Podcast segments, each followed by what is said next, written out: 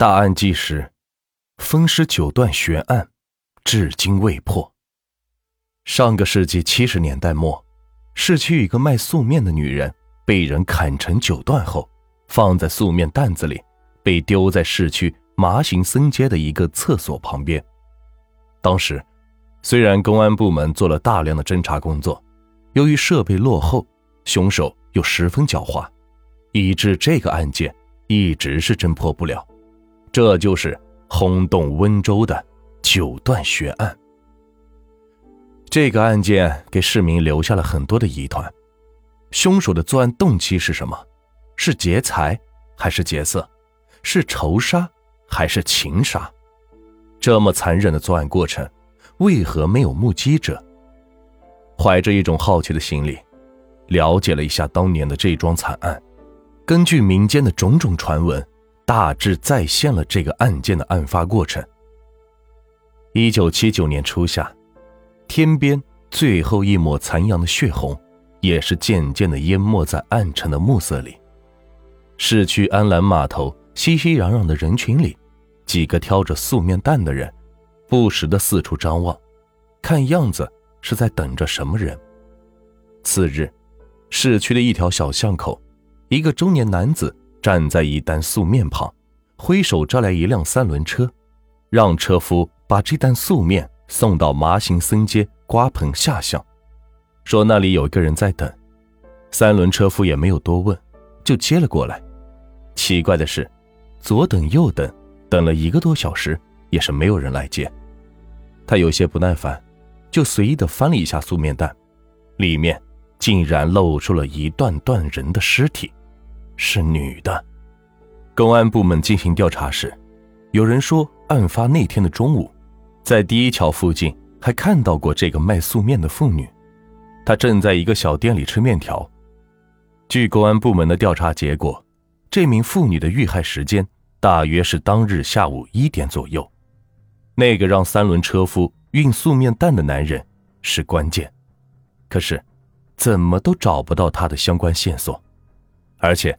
现场也没有留下任何的作案痕迹，不过，后来在九山湖里发现了那名遇害妇女的衣服，这是记者在市区街头采访时，一个姓张的三轮车夫向记者讲述了他所了解的这起案件的真相。记者循着热心市民提供的线索，找到了麻行僧街，昔日的小巷已经是不复存在了。经过一路的寻找。也问了很多住在这一带的市民，只要一说起这个九段悬案，三十岁以上的人都说记得有这样的一件事情。市民潘先生是整个事件的知情者，他告诉记者，案发的时候，他家就住在麻行森街，家里是开点心店的。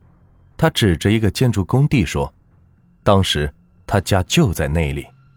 潘先生向记者讲起了。他当年的所见所闻，潘先生至今还清晰的记得，那天是一九七九年七月十六日，那年他十五岁，不知道什么时候，他的邻居蒋家门口被人放了一担素面，听人说，上午九点多的时候，这担素面已经是放在那人家的门口了，当时大家都在忙着做生意，再加上人来人往，对这个素面蛋。都没有这么注意，到了下午三点多，还是没人来把这袋素面挑走。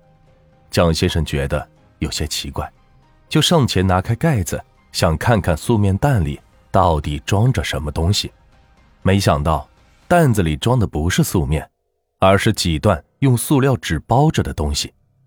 他小心翼翼地用手拨弄开，顿时一段被水泡的白白的人腿是露了出来。天哪！他吓得脸色都白了，马上大喊起来：“杀人了！”四周立刻是围上了许多人，有人又翻看另一个担子，里边装的则是人的头和躯干。原来有人被分尸了，箩筐里一共装了九段尸块，是个女人，而且尸块切口处很整齐，每段都被冲洗的很干净。他们马上报了案。没多久，警察就上门办案来了。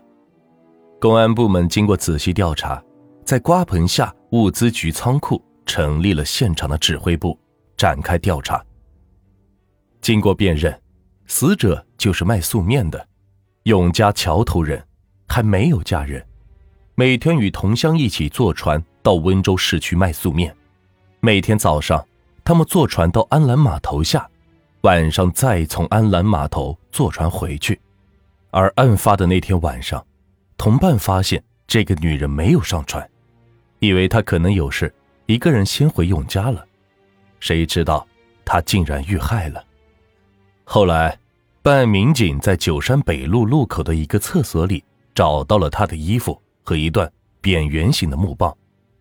据法医解剖分析，死者在死之前还吃过米面。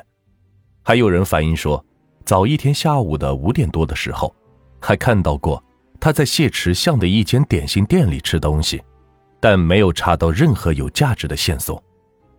当时民警主要调查的是具备作案条件的场所，因为那时经济比较落后，群众的生活比较困难，一般都是好几户人家住在一个大院子里，大家共用一个水龙头，而能把死者分割。并做了冲洗处理，分尸的地方一定有阁楼，或者是独门独户。